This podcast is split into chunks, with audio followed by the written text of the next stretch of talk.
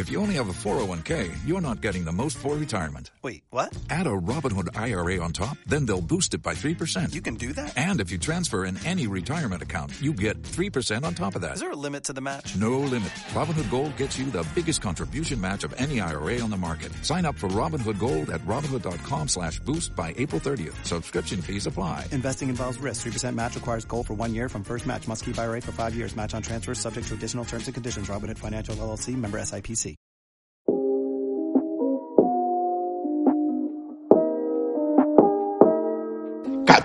El único programa dedicado 100% a lucha libre en perfecta radio.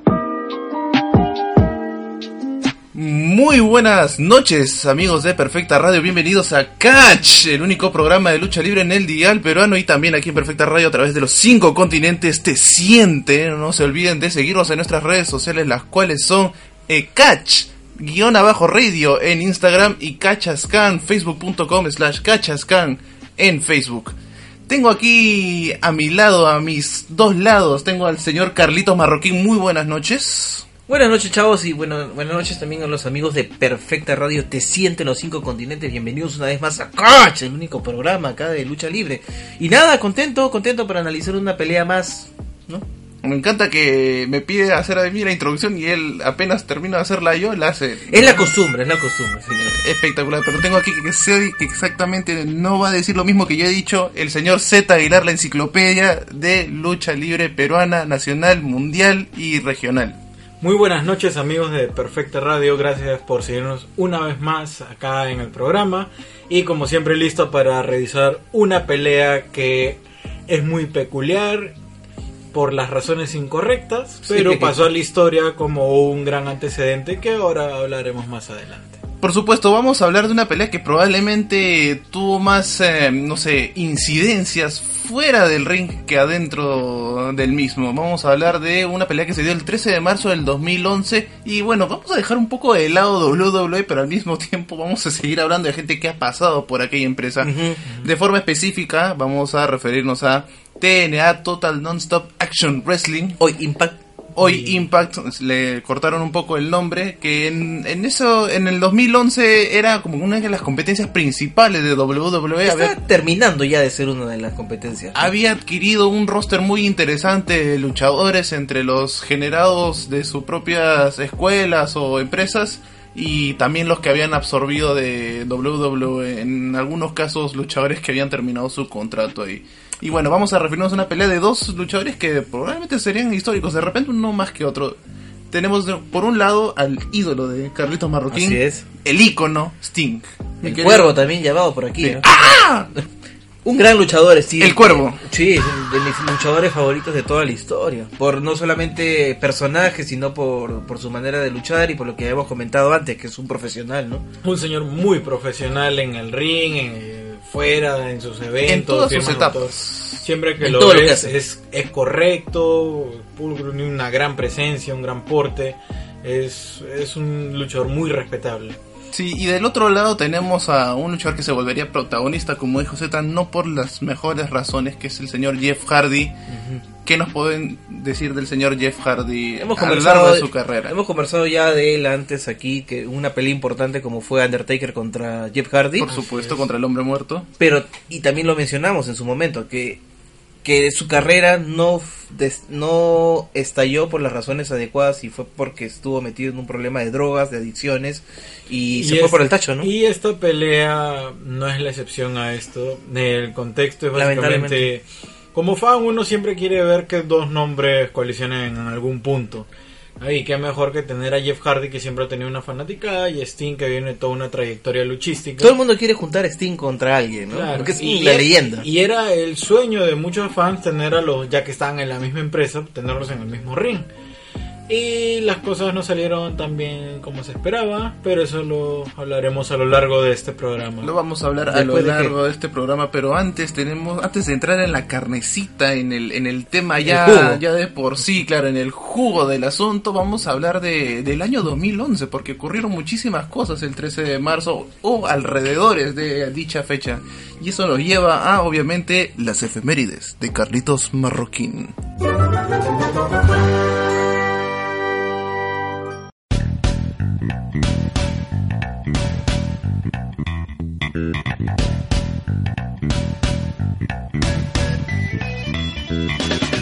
Bueno, el 21 de marzo, para acotar acá la misma fecha, el mismo mes, sucedió el terremoto y, tsunami en Japón, que tuvo 9 grados de la escala de Richter y generó un, olas también de 40,5 metros de alto. Tuvo una duración de 6 minutos, imagínense esos muchachos, y dejó un saldo de más de 15.000 muertos, 6.000 heridos y 2.000 desaparecidos. ¿Comentarios? Seis minutos, Dios mío. Es espantoso, sí. Ac- Acá nos pasó un terremoto que duró dos minutos y fue horrible. No, y Imagínate, que, y que imaginemos que acá tuvimos eh, una parte menos intensa de los 7.5 que tuvimos en Pisco en, en 2007, que acá habrá llegado, pongámosle 7 grados acá a Lima, y eh, imagínate tener 9 grados. Para en los que nos escuchan, Pisco es una ciudad al sur de Ajá. Perú. Lima está como en el centro, para el lado de la costa. Y claro, ahí en Pisco fue el epicentro, que también golpeó a Lima, pero claro, no somos el punto principal y aún así llegó con bastante fuerza. Entonces te podrán imaginar, o se podrán imaginar cómo quedó Pisco. como destruido y hasta la fecha sigue sin construir. Y ese es otro punto que también quería resaltar, que, en Japón la reconstrucción duró un mes. Bueno, y, y en- un mes resolvieron el tema, resolvieron el tema de, de la reconstrucción de la ciudad, del país, de lo que había pasado. Y ¿Qué ahí más te sucedió, pone- uno, se pone a pensar, no, perdón que te interrumpa, en, en cómo en otras partes del mundo pueden solucionar sus problemas tan rápido. Pero es un tema cultural también. ¿no? Hay mucho. El tema del orden en Japón es... Es Solidaridad. más, es más una anécdota. Cuando ocurrió lo del terremoto, acá en Perú, eh, la gente iba y saqueaba tiendas. En Japón, cuando ocurrió lo del tsunami, la gente, el vendedor de la tienda sacaba su caja y la gente hacía cola para comprar los víveres que necesitaban. Y ahí tú, te das cuenta de una diferencia cultural enorme. enorme, en situaciones extremas como esta. Así es. Bueno, continuamos. El 10 de abril sucedieron las elecciones presidenciales donde quedan a la segunda vuelta Ollanta Humala y Keiko Fujimori. eh, en algún momento lo que se conoció como el, el miedo ya conocido versus el miedo por conocer. El ¿Se mal menor. El mal menor. Acá es donde ya se puede explicar un poco más este tema, ¿no? Sí, el, el mal menor es un término de la política peruana que luego se iba aplicando En a todo. otros ámbitos. En y todas en las todas las ramas. elecciones aparece. ¿eh? en la sociedad peruana. No, y no solo en política, ya se aplica a todo. Pero el contexto en que sales que tenías a Ollantumala, un ex militar con unas ideas radicales no muy aceptadas por la gente. Y tenías a Keiko Fujimori que representaba toda la tradición de los Fujimoristas. Y estas dos personas que no eran eh, muy deseables por una gran parte de la población, aún así llegaron a segunda vuelta estaban compitiendo a ver quién se llevaba la presidencia. Entonces, todo el análisis político alrededor de esta fecha se da bajo la teoría del mal menor. Y bueno, ¿Cuál no es el que nos conviene más, sino cuál nos va a golpear menos? así es. Y nada, sucedió eso, Ollanta Humala asume la presidencia después de dos, dos elecciones en las que participa, ¿no? En la segunda ya asume la presidencia. La primera cae derrotada ante Alan García. Alan García y en esta ya tuvo que dejar a Alan García el, el mando y se lo entrega a Ollanta Humala, pues no. Pero continuemos, señores, continuemos.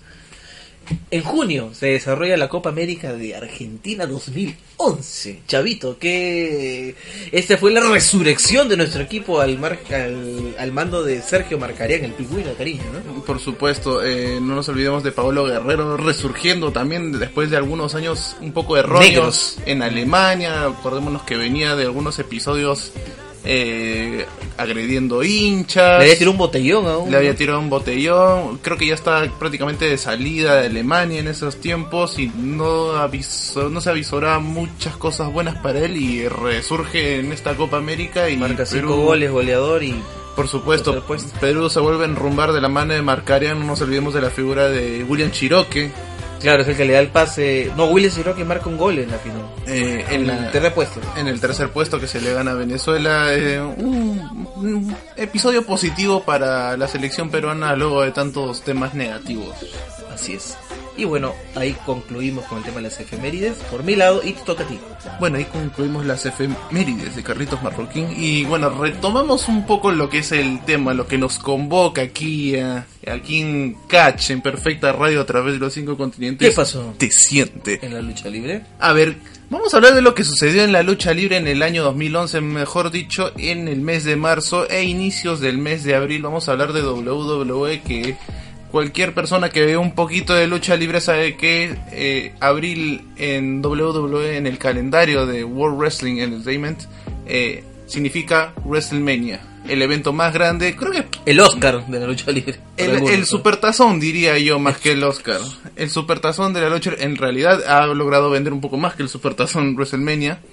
¿Y qué sucedía en esos qué sucedía en esos momentos en en WWE? Tenía un main event un poco distinto porque teníamos a un luchador del cual no cree, no se creía que iba a llegar al main event como es el Miz contra uno ya establecido como es John Cena. Señores, Pelea rara. es una pelea rara y es una pelea que de repente no ha madurado muy bien en el tiempo. Sí, creo que es uno de los peores main events de WrestleMania. En realidad, Yo, yo quise decirlo de forma fue yo quise decirlo de forma suave, pero creo que ustedes están siendo No, tajantes. es que no. O sea, recuerdo varios main events en WrestleMania. Unos han sido muy buenos, otros buenos, otros malos, como el Horribles, Triple H este. contra Booker T. Y luego está este que se lleva el premio. ¿no? A ver, también no nos olvidemos que es el último evento de Edge de el señor Adam Copeland. Así es, Edge tiene su pelea regular programada. Inicia algo raro para WWE. Claro. Fue segunda pelea, ¿no? Arrancar el evento, ya el, o sea, la hora principal del evento, con una lucha por el título contra Así Alberto es. del Río, que había ganado el Royal Rumble, que me parece que era de 40 personas. 40 fueron, sí. Sin embargo, la sorpresa fue al día siguiente, o los dos días siguientes, cuando aparece Edge de nuevo y menciona que tiene una lesión en el cuello y que una caída más puede perder la vida. Entonces, simplemente procede a retirarse de la lucha libre. Se retira joven, ¿no? Sí, En la cima de su carrera. así es. Bueno, sí, igual eh, dejó una carrera memorable, dejó, dejó muchísimos éxitos y, Eh, y- y y creo, títulos. que, eh, creo que el gran mérito de Edge va por demostrar que alguien que no estaba pensado para ser la estrella principal puede hacerlo. Lo logró. ¿no? Con su esfuerzo, porque cada oportunidad le costó sangre, sudor y lágrimas por tener un cachito de Y oportunidad. no desaprovechó nada, creo. Claro, porque no, es, no era de los que la empresa o la directiva o los creativos le iban a decir, ya tú vas a ser main event. Él tuvo que pelearla y- y jugar, jugar, jugar, jugar, jugar con todas las fichas que le podían caer hasta que logró consolidarse y demostrar que merecía estar ahí. Claro, aparte un luchador que pasó un muy buen tiempo en el midcard y en el upper midcard hasta dar el salto a, a ser un Main contendiente del título. Para cerrar con ese punto de Edge, yo hace poquito leí una, una entrevista que le hicieron a Vince, en donde él dijo que a Edge sí le tenía fe, y a Christian no tanto. Por eso que no le dio tanto push a, a Christian y Edge. Y lo logró. Sí. Eso sí. Bueno, una de las empresas que venía ya surgiendo en el ámbito de la lucha libre ya tenía un tiempo ya de, de creada, pero ya estaba cuajando unos mejores luchadores, mejores eventos, mejores eh, eh, recaudaciones de público. Era Ring of Honor y estaba teniendo uno de sus eventos principales eh, que eh, ahora cuando hemos podido apreciar eh, la cartelera vemos varios nombres que ahora podemos ver en NXT como Roderick Strong gente que ha pasado en un en, un, en, la- en las etapas iniciales de ring de NXT como Cesaro El genérico. el Que genérico que, es luego Sami sería. Sami Zayn eh, Chris Hero que pasó a ser el Kashizono Kyle O'Reilly Adam Cole Baby es. Eh, Se adueñó de las indies, pues, ¿no? Ring eh, of Honor. por Del supuesto. público de Es indie. que Ring of Honor dejó de ser indie. En Ring, un- Ring of Honor es una empresa mediana ahora. Ya Ring of Honor desde hace años que ya no es una indie. ¿no? Es más que, que Impact incluso ahora. Ah, no, es que el diferencial de Impact es, Es la que tele. tiene un contrato en televisión y eso pesa mucho. Y Ring of Honor tenía un contrato televisivo, pero era con un canal que solo salía en algunos estados. No tenía algo a nivel nacional o a nivel es. lamentablemente.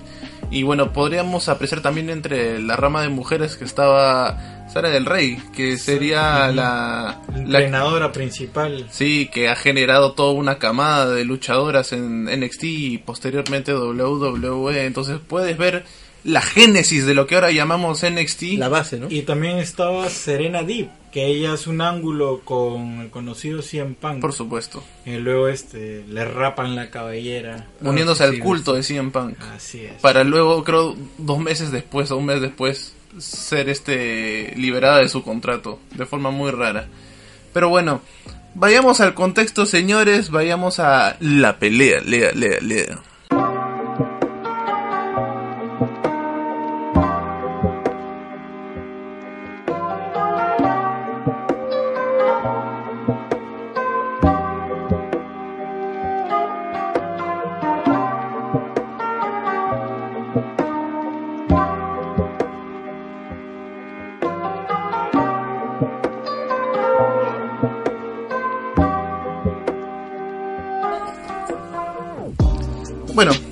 Con la pelea. ¿Qué sucedía en TNA en esos tiempos? 2011, ya empezábamos con Hulk Hogan, Eric Bischoff. eh, Había llegado la gente de experiencia como Había esa llegado para cambiar varias cosas. no nos olvidemos que habíamos tenido por primera vez una transmisión de, de TNA en vivo paralela a WWE, que por un momento se creyó que se reactivaban las Monday Night Wars, que solo duró tres semanas me parece. Y entre el capítulo estreno de ese año de TNA hubo una pelea de la División X y de la nada se apareció Jeff Hardy, se subió encima de una reja roja gigante y arrancó su, su esta nueva aventura, su segunda aventura con TNA ya hecho una estrella en ese momento. ¿Qué pasaba con Jeff Hardy en ese momento? Había asumido otro rol, creo. O sea, venía de, de WWE, de ser una estrella que también la habían votado por problemas. Estaba sumergido en problemas de drogas, de alcohol, y, y su carrera se estaba yendo al tacho, pero Fuera de eso había ganado dos títulos principales. el de WWE Sí, y el Intercontinental también lo había ganado en algún momento. pero el de WWE lo ganó dos veces, solo que lo perdió el- de inmediato. Y, y- y, bueno, los problemas personales fueron lo que lo terminaron de hundir. Y esta llegada a TNA era como que una oportunidad más de las que tuvo. Sí, eh, Jeff Hardy es un tipo que siempre ha tenido oportunidades y siempre ha estado rodeado de gente que ha estado dispuesto a ayudarlo. Tiene buen, un gran talento también, Claro. pues hay que aprovechar eso. Pero cuando él llega a TNA por segunda vez, ya llega con un nombre grande. Ya, la primera vez fue alguien que lo trajeron, comenzó a crecer rápido, se le dio la oportunidad, pero acá llega como una superestrella. El tema es que TNA ya había pasado por varios cambios que le habían bajado ese estatus de posible competidor de WWE, porque le quitaron muchos detallitos que lo hacían único, como el tema del ring, el tema de la importancia de la división X, que no había tanto luchador viejo, o sea, el único conocido antiguo era Sting, Rhino y Raven, que ni siquiera eran grandes, así. entonces podían desarrollar una nueva narrativa, una nueva historia, dándole un peso diferente a cada luchador, y por eso al inicio le funciona. Pero cuando ya traes a alguien como Hulk Hogan, no lo puedes poner abajo porque Hogan ya hay un tema de egos. No puedes poner a Ric Flair abajo, no puedes poner a Kevin Nash abajo. Entonces creo que comenzar a, a destinar dinero en talento muy viejo para que salga en tu programa le comienza a restar muchos puntos. Así lo contratas para que coachee gente o que los prepare, me parece que está genial. Pero para tele, no. Ya en no- esta época ya no funcionaba tanto, ya nada. Claro. No olvidemos que en ese capítulo de estreno de TNA Impact eh, se da el cambio de lo- del ring y empiezan a aparecer figuras como tú dices, Kevin Nash, eh, Sean Waldman, X-Pac y Razor Ramón que de la nada se vuelven un stable que se llama The Band. Sí. Eh, X-Pac siempre metido en equipos, ¿no? Ric Flair que había tenido una despedida muy emotiva, muy cargada de emoción en WWE para volver a TNA y ser coach de AJ Styles y posteriormente salir del retiro, quitándole un poco de Le quitó credibilidad, creo eso. a ¿no? su primer a su Eh. retiro que parecía definitorio y entre todo esto Jeff Hardy asumía como uno de los posibles líderes. Ahora, ¿qué podemos decir que sucedía con Sting en ese momento? Era una superestrella. Quizás la superestrella más grande que había en TNA. Claro, había pasado también, eh, entremos a algunos detalles, porque hay gente que no toma muy en cuenta estas últimas etapas de Sting, que había pasado de, de ser eh, en los 80s eh, el, pintado con colores, pasó a ser el cuerpo y ahora está combinando una especie de, de esas dos facetas, porque seguía con el, con el personaje del cuervo, pero ya le agregaba un poco de color a su, a su pintura, ya estaba asumiendo una personalidad muchísimo más madura en esos tiempos. ¿Qué podemos decir de Sting en ese contexto de TNA en 2011? Bueno, lo primero que hay que resaltar es que el saco que usa es espectacular. Sí, Ah, sí, sí. sí. Y sí, es un Sting ya que ha interiorizado mucho el personaje y es propio de él. De hecho, en varias, varias oportunidades se le podía ver sin pintura. Pero aún así ya la gente conociendo su rostro, igual él se, se maquillaba y usaba todo el tema de la pintura, toda, toda la indumentaria de Sting. Inclusive un tiempo incluyó esto del Joker Sting. Fue, Eh, genial esa etapa. Claro, eh, fue- pero siempre jugando con, con lo mismo. Es el mismo código con el cual uno reconoce el Steam de hoy en día. firma. Claro, ya se le ve a alguien que. Sí, o sea, tú dices Steam y. Sí, eh, Steam es alguien que se viste así, se pinta así, pelea así. Y ya tiene una imagen formada. ¿no? Creo que es alguien que se puede dar ciertas licencias de hacer algunos cambios. Porque ya tanta trayectoria lo respalda. No, no creo que haya mucho. Es lo mismo que hace el Undertaker, pues, ¿no? Le va adhiriendo algunas cosas a su personaje, pero la base es la misma. Y se mantiene. Ah, sí. Y lo hace bien. Lo ha ido evolucionando y bueno, es creo que es momento de entrar ya a Victory Road del 2011, 13 de marzo, ya hablamos de Sting, ya hablamos de Hardy. Jeff Hardy y es hora de hablar de probablemente esta que sea una de las peleas más particulares y polémicas. Quizás debe ser la, más- la pelea más rápida en su historia. Probablemente, ahí ya estás dando un pequeño spoiler de lo que vamos a hablar, pero me encanta. No. Hablemos de eso.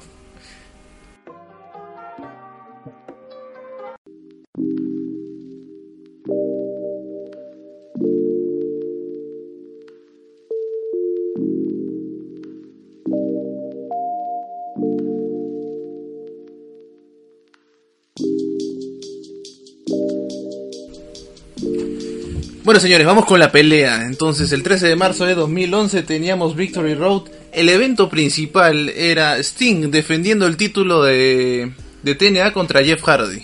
La leyenda. ¿no? La leyenda. Entonces, teníamos... Esto, esta pelea es tan corta que tenemos que desmenuzar desde las entradas. la verdad. ¿Quién entra primero? A ver, señores. El campeón. No. No, Entra Hardy. alguien no vio la pelea. Bueno, no, entra, entra Hardy, pero. Descuadrado total. O sea, en otro mundo. Entra Jeff Hardy. La gente se emociona como hay un juego de luces, no, no sabe mucho detalle. Se le ve un poco agotado aparentemente en, en el rostro. Entra al ring, luego entra el campeón y ocurre un detallito que justo sale en cámara como medio segundo y es un cuadro, lo cual te cuenta el contexto de lo que está ocurriendo. ¿Un momento? A ver, Ah, claro. A ver, eh, yo solo quería dar un, un pequeño aporte, es que cuando entra Hardy hay una máquina de humo, ¿sí no? que, que apoya a darle dramatismo a su entrada, por decirlo de alguna forma. Cuando pasa Hardy y veo que hace una, eh, una, un ademán con las manos de querer disipar el humo, ya se le veía confundido y se le veía un poco aturdido, yo decía, ay, a este señor le pasa algo. Algo estaba- Y como ya teníamos los antecedentes de lo que estaba pasando en su vida, decir, uy, no puede ser. Eh, y cuando entra Sting, el árbitro, hay un, o sea, es- hay, un, hay un encuadre en particular en que Sting está levantando el cinturón, o sea, haciendo su entrada. Y atrás el árbitro hace una señal de X, que es decir, cruza los brazos. Y esto en lucha libre se usa para decir que algo no está bien. Y que necesitan apoyo real. No, no es parte del show, no puede ser un tema de lesión, algo algo grave que amerita atención de alguien más. Claro, no solo de los paramédicos, que normalmente son los que es. entran. Acto seguido, va- hacen las presentaciones. Hardy mira la cámara con los ojos así todos desencajados. Sí. Y suena la música de Eric Bischoff, que no estaba, no sabía... En todo el tiempo que se había preparado la pelea, no, no se había involucrado mucho la presencia de Eric Bischoff, más que de lo que tenía que hacer. Y que de pronto suene la música ya a la gente le parecía raro. A Sting se le nota un poco sorprendido. Eric Bischoff se acerca y dice que va a anunciar algunos cambios en la pelea. Y comienza a decir esos cambios. Pero hay partes que mientras está narrando, que se aleja el micrófono de la boca, se lo pone hacia atrás, a la espalda. Y le habla a Sting, le habla a Jeff Hardy. Con la excusa de darles un apretón de manos. Así es. Pero algo le está diciendo. entre Pero algo le estoy diciendo y por el tiempo en que se toma, el tiempo que se toma en hacer esta acción es bastante largo. Luego continúan con lo del apretón de manos y Sting le mete un golpe a Eric Bischoff y Eric Bischoff sale del ring. Entonces ahí comienza La pelea recién. empieza el campanazo. Pero había un detalle que tú nos habías dicho fuera de micros. Que se había perdido Hardy. Lo estaban buscando y no... Ah, sí, cuando va a hacer su ingreso, se lo encontraron ya en el Gorilla Position entrando, nadie, lo- nadie daba con él. Y, y el, Eric Bischoff lo había estado buscando, los luchadores lo habían estado buscando, no lo encontraban, simplemente lo encontraron ahí. Apareció y lo llevaron. Y eso también fue una señal, de decir, algo no anda bien. Conociendo sus antecedentes. Empieza la pelea y hay un detalle en el rostro de Sting. Se le ve molesto, se le ve decepcionado. Pero una cosa es el molesto de estamos armando una pelea y tú eres mi rival y yo estoy enojado ¿no? porque es un duelo. Y otra cosa es un molesto cuando estás decepcionado de alguien Claro. y se te nota en el rostro. Más aún es una Sting, expresión que- de fastidio, desprecio, de... Hasta asco podría ser, ¿no? Exacto. Y también yo creo yo, por inter- intentar interpretar ese rostro, que también se siente un poco molesto consigo mismo por el hecho de cómo es que he llegado, hemos llegado hasta aquí, o sea, cómo es que no, he- no ha podido pasar nada que haya hecho que evitemos que estemos en esta posición, porque ya le, ya lo veía Hardy un poco perdido y él está como mm, sabe que tiene que hacer, pero al mismo tiempo mm, sabe que no es lo Hay- mejor hay- para el espectáculo. Hay un detalle que creo yo que confirma ya Sting que este pata no, no que Hardy no, no estaba en sus cabales cuando cuando la campana suena y empieza a tirar su polo. Empieza a tirar el polo y es como que para aquí, para allá. Y para repite aquí, el mismo para- lado y como claro, tres, cuatro veces. Y se bambolea cuando va caminando y Sting lo mira, lo mira. Más, hay una parte ¿no? que le quiere hacer la toma de árbitro y, y Se Jeff corre. se va contra la esquina y Sting lo queda mirando como ya, pues es mucho rato, ya se, se aleja y él sigue haciendo lo mismo y la pelea no, no, está, no está ocurriendo a pesar que ya sonó la campana. Y, y usualmente este juego del polo es juegas con un lado, juegas con el otro, el otro, el otro, los cuatro lados Y lo tiras. y ahí queda. O no se lo das al público si es que eres rudo, ¿no? Lo tiras abajo. En este caso Jeff era rudo. Ajá. Pero era demasiado intento para el mismo lado y ya Sting estaba enojado. No, y se quedaba pegado en un lado un largo rato ya. Claro. Y luego comienza ya la toma de árbitro.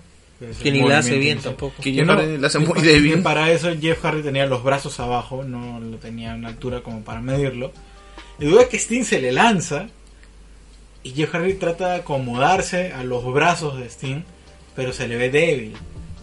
Y ahí es donde la pelea se termina de ir abajo. Después de esa, después de esa toma de árbitro, De ahí ya estás ya. ahí lo lleva a una esquina, un patadón, un golpe en la espalda, otro patadón, y ¿qué hace Sting?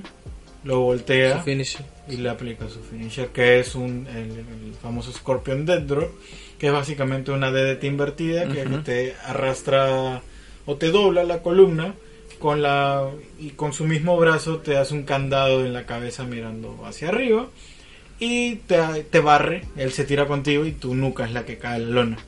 Pero usualmente él busca posicionarte para aplicarte la llaga. Acá simplemente lo jaló, lo volteó. Como ingresó y Y, abajo. y también algo particular es que normalmente en ese tipo de momentos uno espera que el transcurso inicial de esta pelea se vean algunos Irish Whip y creo que Sting lo jala y lo arrastra con sus propios medios usando la- su propia fuerza porque sabe que de repente si lo lleva de un lado a otro eh, Jeff Hardy no iba a poder a caer correr del ring o no. se iba a quedar no iba a poder coordinar bien los Ahora, sentidos se y se iba a quedar peor. ¿no? sí Ahora, ¿qué termina de confirmar de que todo esto fue un bodrio? Más allá de la pelea que, que fue el finisher al toque, el momento del conteo. Le hace el finisher ahí mismo, el Death Drop le hace el dead drop, le hace la cuenta. Para empezar, la espalda de Jeff Hardy no está plana. El árbitro comienza a contar: uno, dos, y cuando va a contar tres, tú ves que Jeff Hardy clarito se mueve. Trate de moverse. sí. Trata de moverse y Sting lo retiene ahí. Y ni siquiera está plana la espalda. Lo sostiene y le pone fuerza. Y el árbitro cuenta tres. Y Jeff Hardy se vaya sorprendido. y Sting está con un- lo mira a Jeff con una cara de decepción, pero ¿Qué estás haciendo con tu vida? Algo así. ¿no? Decepción absoluta, o sea, Sting que es todo un profesional, una Es un señor con todas las letras. En el es ring. alguien muy honorable en, en el ring que te mira así ya, ya sabes que algo está horrible encima le hace el conteo le dan el título Sting ni siquiera celebra simplemente se va del ring se está yendo del ring y un fanático le grita that was weak eso es débil y Sting le responde I agree estoy de acuerdo y se va entonces, acá la pelea fue un bodrio. Total. Por No. culpa de Hardy, ¿no? Sí. Total. Pero, ¿qué, ¿qué podemos sacar de esta pelea en primer lugar? Yo creo que uno de los puntos principales acá es algo que conversábamos también antes de, de iniciar el programa. Que cuando estás en una situación que tienes un oponente bajo alguna sustancia, corres muchos riesgos. No sabes si se va a poner muy violento, si puede ser seguro no ir al ring con él porque te puede hacer, como conversábamos, ¿no? Imagínate, mides con alguien, te hace una palanca al brazo, pero como está con alguna sustancia, agarra y te quiebra el brazo en la primera movida. Entonces, Sting acá creo que tomó un riesgo profesional por el hecho que era un main event.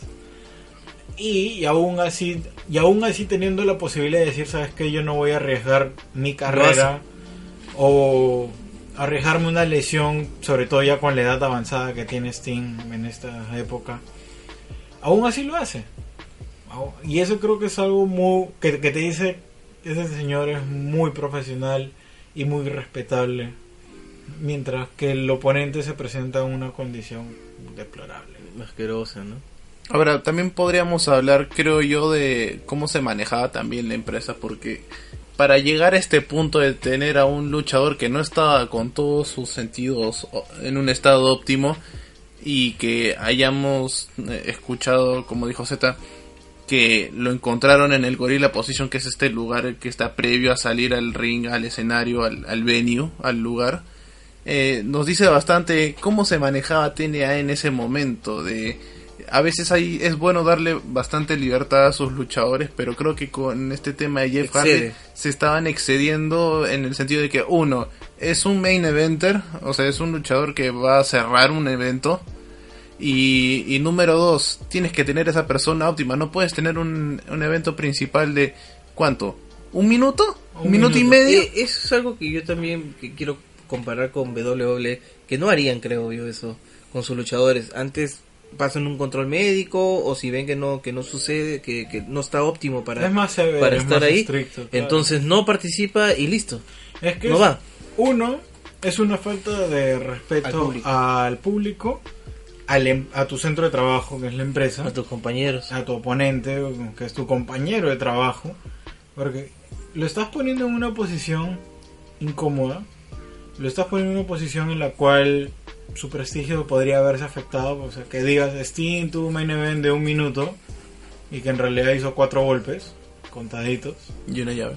y una llave, y o que te arriesgues a, a- o que lo arriesgues, mejor dicho, a una lesión, solo porque no te estás midiendo bien, porque estás bajo algún efecto, que, y que no haya alguien que se responsabilice de controlar eso, o sea, es grave. Es más grave de, de sol. Esto trasciende el tema de que no es una mala pelea por esto. Eso No, no, no, trasciende claro. muchas cosas. Va fuera el ring, ¿no? El tema. Va muy por fuera del ring. ¿no? Claro. También hay que considerar, ahí perdón que se interrumpa, es el tema de cómo se estaba manejando la empresa en ese momento, ¿no? O sea, era un- una época de cambios y todo, y había mucha descoordinación. Para no darse cuenta que este tipo, para comenzar, estaba drogado y encontrarlo ahí, es como que pones en riesgo la integridad de, de ambos. Claro, Así no había un trato del todo profesional y como, como decimos y como hemos escuchado un montón de veces, lo que se da en el ring es producto de lo que sucede detrás del ring y para que este resultado se dé de esta forma, las cosas tras bastidores deben haber transcurrido o funcionado de forma mm, para nada óptima. O sea, diría que de forma muy, de forma pésima. Es más, Más en el sentido de Jeff sí, Hardy. no, y, y este, de nuevo, este detalle del fan que grita That was weak.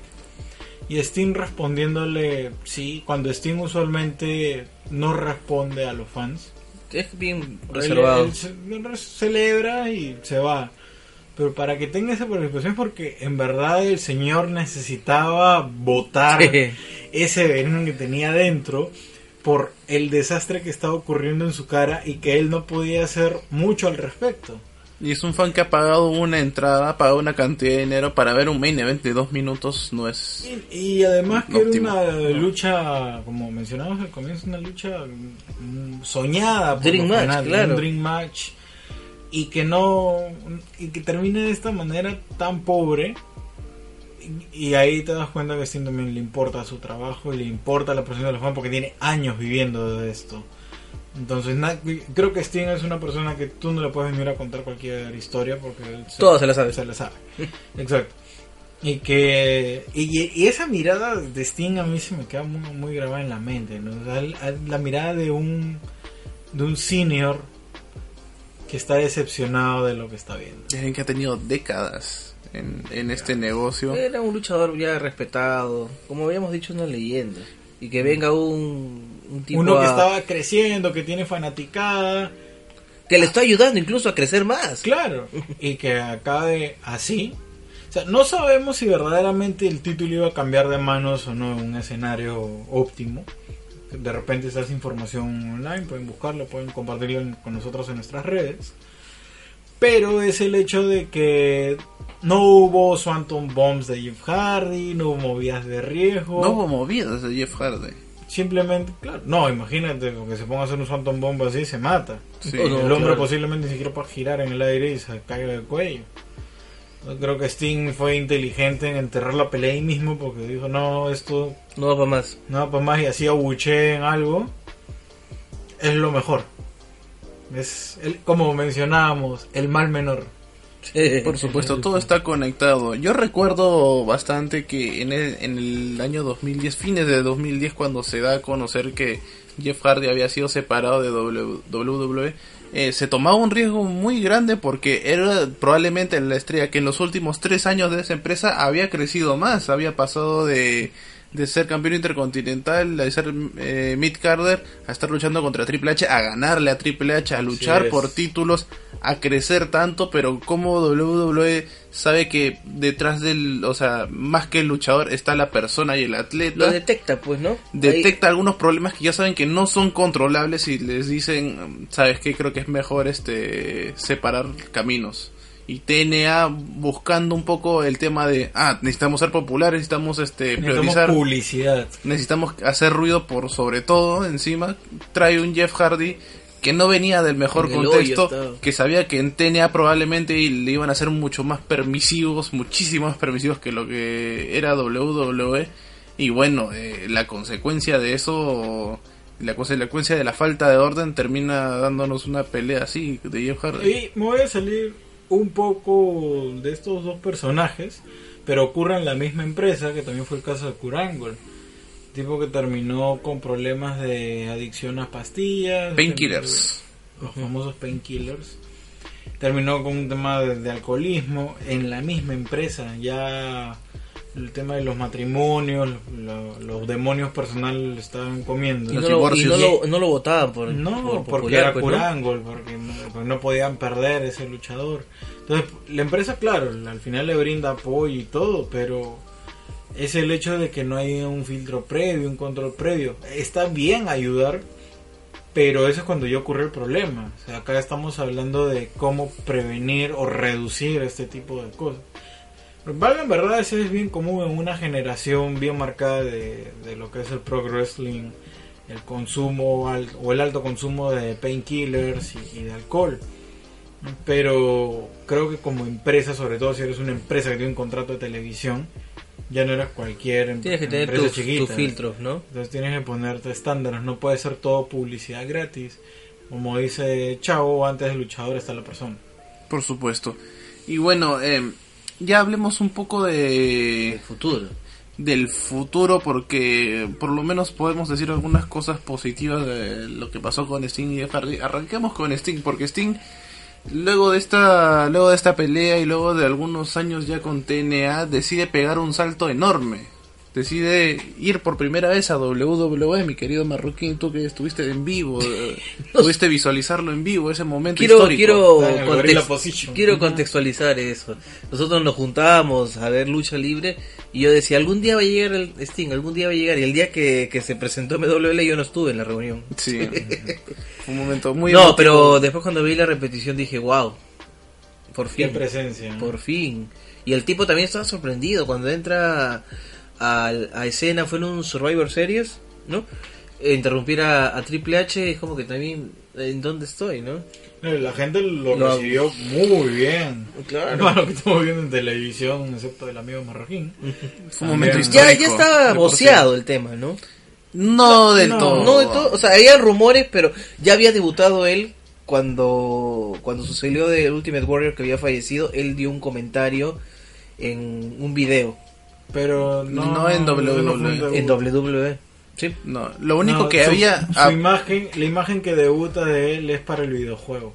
Exacto, o sea, es una publicidad muy buena para el videojuego y todo el mundo pensaba en ese momento que volvía Steam y de ahí cuando se te das cuenta que la publicidad era para el juego de PlayStation de WWE, todo el mundo empezó a buchear porque se, pensaban que no, no era así. Pero eso es lo que le creó a Steam una pequeña travesía. No, no duró mucho lamentablemente. Lamentable. Pero dentro de los pocos momentos que pudo estar Steam fue bastante interesante. Finalmente era alguien que sabía que ya no estaba en la cima de su carrera. Ya Steam entra a WWE con 55 años. Sí, una- Qué yo sé que la lucha libre nos permite ver luchadores eh, posteriores en una edad ya no con- en una edad ya considerada avanzada para un atleta que son los 30 Pero si él se, va- Y los se 40. conservó con, en todos estos años, Por, por eso yo hablo, yo- años más, ¿no? por eso yo hablo que la lucha libre nos permite eso a diferencia de otros deportes como el fútbol, el básquet que a los 33 o 34 ya estás para el retiro y igualmente 55 años ya eran bastante para Sí, para pesado. Aún así puso buenas peleas. Puso una buena pelea a Triple H Ah, en un WrestleMania. lamentablemente él recibió mal una movida dos veces. De Seth Rollins. Y, y bueno, perdió por un rato la sensibilidad en los dedos, en las manos, más tuvo ese en esta pelea con Seth Rollins, que él mismo trata de mover sus dedos, acomodándose porque no, sentía los dedos. Y ya bueno, WWE con las normas y reglas que tiene decide todo. ya no pelees. acá". Lo retiró. Claro. Entonces, terminó su contrato, pero en ese tiempo ya no peleaba. Y bueno, ahí quedó, ¿no? Conserva su contrato de leyendas, por lo menos. Así es, a cumplir lo que le quedaba de tiempo y ya lo dejaron ahí.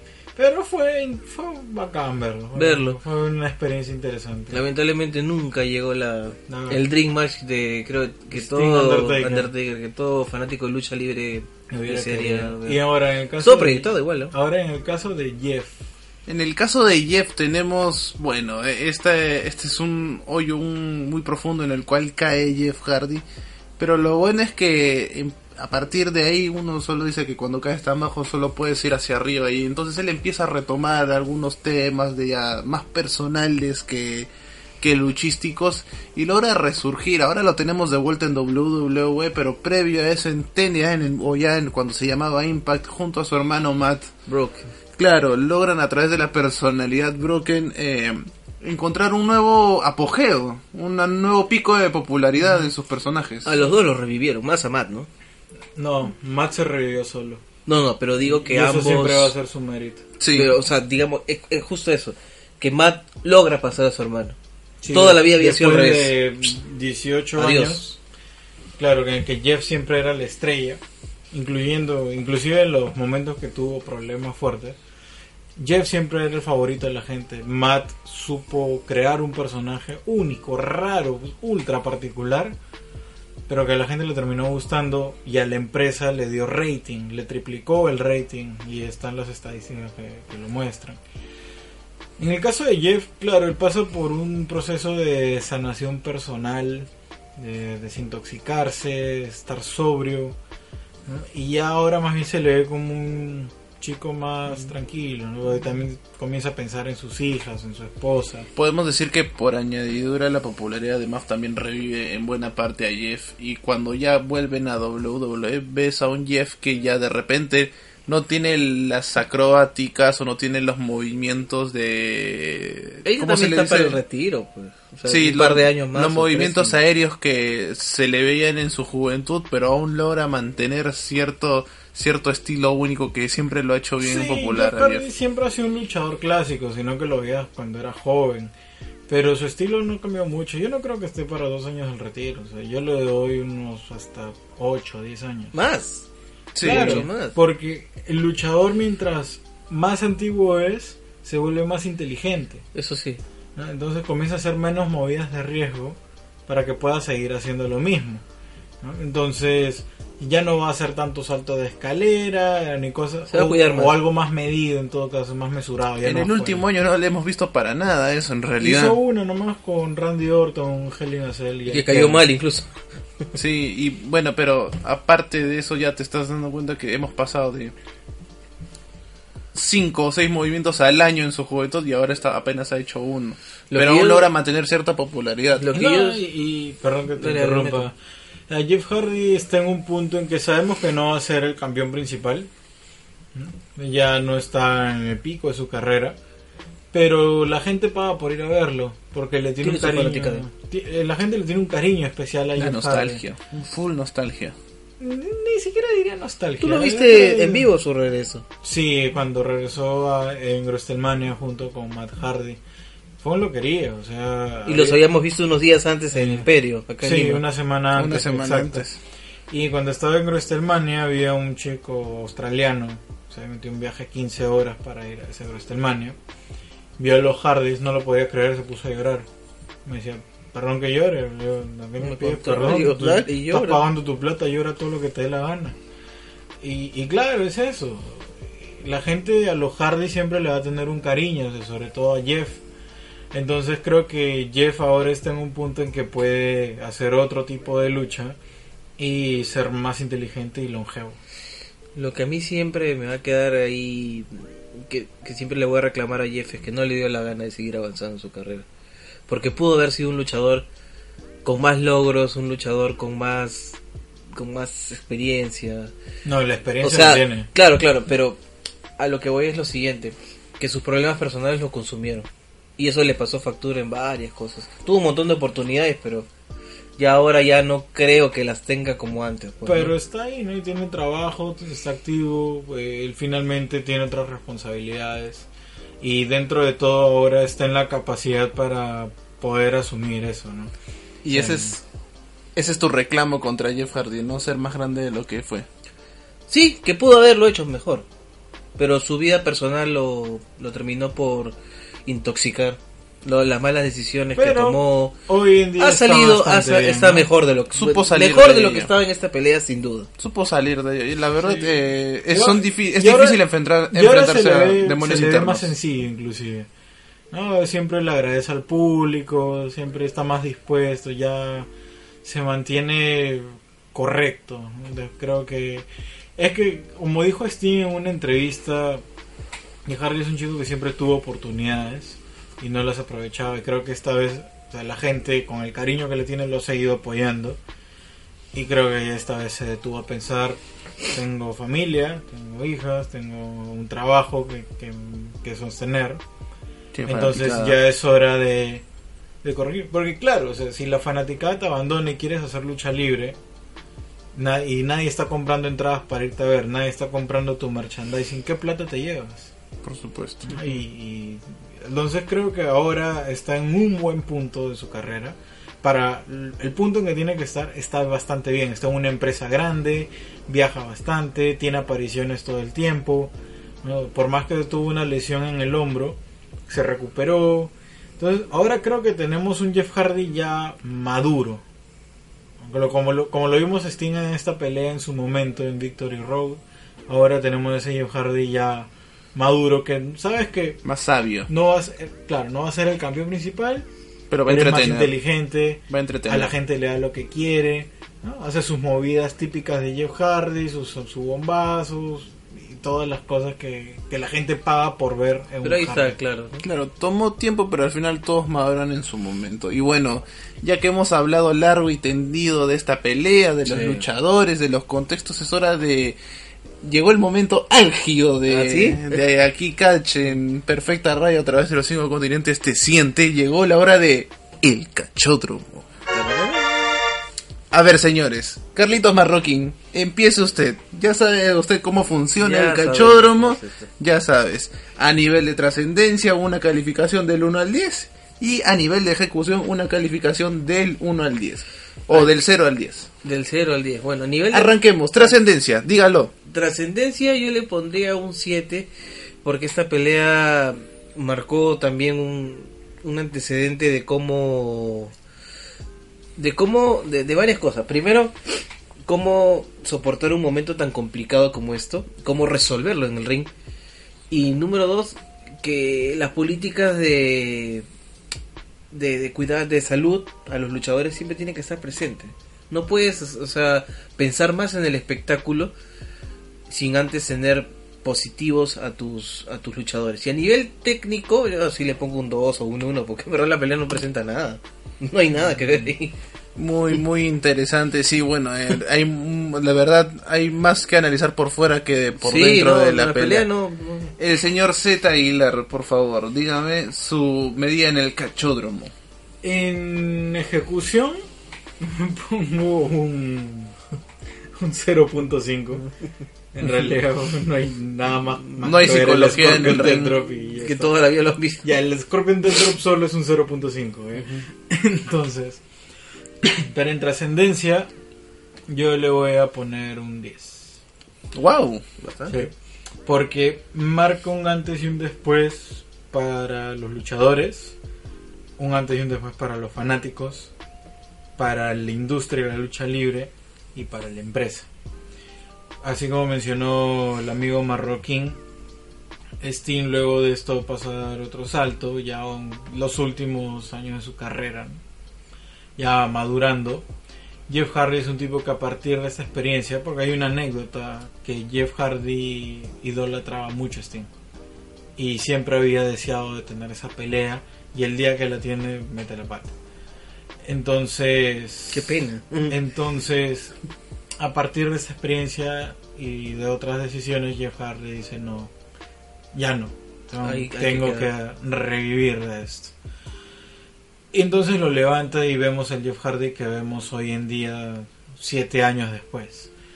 Que ya está más tranquilo, más maduro, es más como independiente, le fue bastante bien. Más lo sabio. tuvimos acá en, en Perú, más sabio, como menciona Chavo.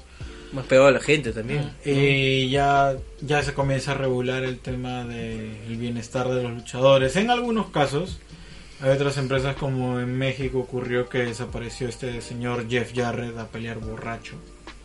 Y más de una vez. Entonces, pero ya marca un antecedente de que bueno, si quieres que te tomen en serio como negocio, tienes que ponerte serio con las reglas. Gracias. ¿no? Y finalmente los fanáticos recuerdan esta pelea por las razones incorrectas. Pero puedes ver un Jeff Hardy ahora, puedes ver un Sting en sus últimos años. Más que todo Jeff Hardy, ¿no? Y, y ver cómo ha cambiado el asunto, cómo ha retomado su estilo clásico de lucha libre, cómo puede seguir entreteniendo a la gente, cómo se acerca.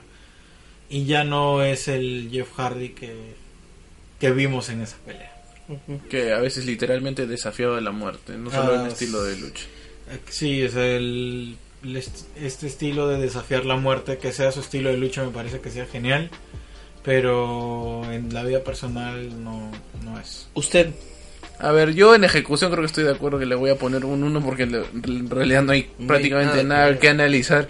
Y bueno, en trascendencia le voy a poner un 8 porque como ya han hablado ustedes es un punto de quiebre en la carrera de Jeff Hardy. Es un punto muy bajo pero un punto en el cual eh, le ayuda a poder empezar a salir del hoyo en el cual se había metido.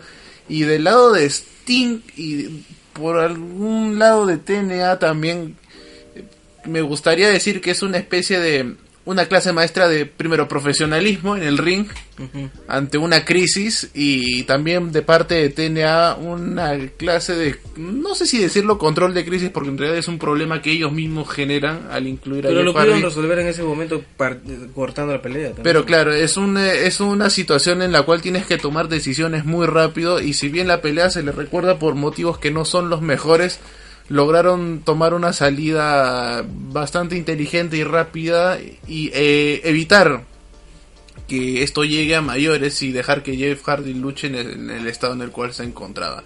Creo que en esas cosas sí se le puede dar un, un aspecto muy positivo a lo poco positivo que puede tener la pelea. Bueno, señores, se ha acabado una edición más de Catch aquí en Perfecta Radio a través de los cinco continentes. Te siente. Quiero por favor sus despedidas. Ya nos estamos acercando al fin de año. Por favor, señor Marroquín, arranque usted con su despedida. Bueno, lo de toda la vida, ¿no? Vayan a ver lucha libre, ya está terminando el año, pero pero de repente por ahí pueden encontrar algún algún evento pequeño por su zona. Sigan nuestras redes sociales que son chavo. Catch rayita bajo radio en Instagram o Catch Radio en su buscador de Facebook o facebook.com slash Catch Aska. Así es. Y nada, si no si no hay ningún evento cerca, vean los tapes, chequen siempre buen material en YouTube para, para analizar, compartir, comentar. Señor Z Aguilar, su despedida, por favor. Mi mensaje de siempre, en todas partes del mundo hay por lo menos una empresita que quiere hacer lucha libre. Apoyen a su atleta local, diviértanse, pásenlo en familia. eh, o si les gusta ir solos, disfrútenlo en verdad. No es lo mismo verlo en tu sillón que, que vivirlo ahí tal cual. Y eso es todo conmigo. Muchas gracias por escucharnos, por acompañarnos. Espero que este análisis haya sido de su agrado. Y eso es todo por ahí. Bueno, muchas gracias mi querido Z Aguilar, mi querido Carlitos Marroquín. Yo solamente voy a hacer eco de lo que ya han dicho estos dos señores, personalidades de la lucha libre peruana, que ya son personalidades, aunque no lo quieren ustedes señores.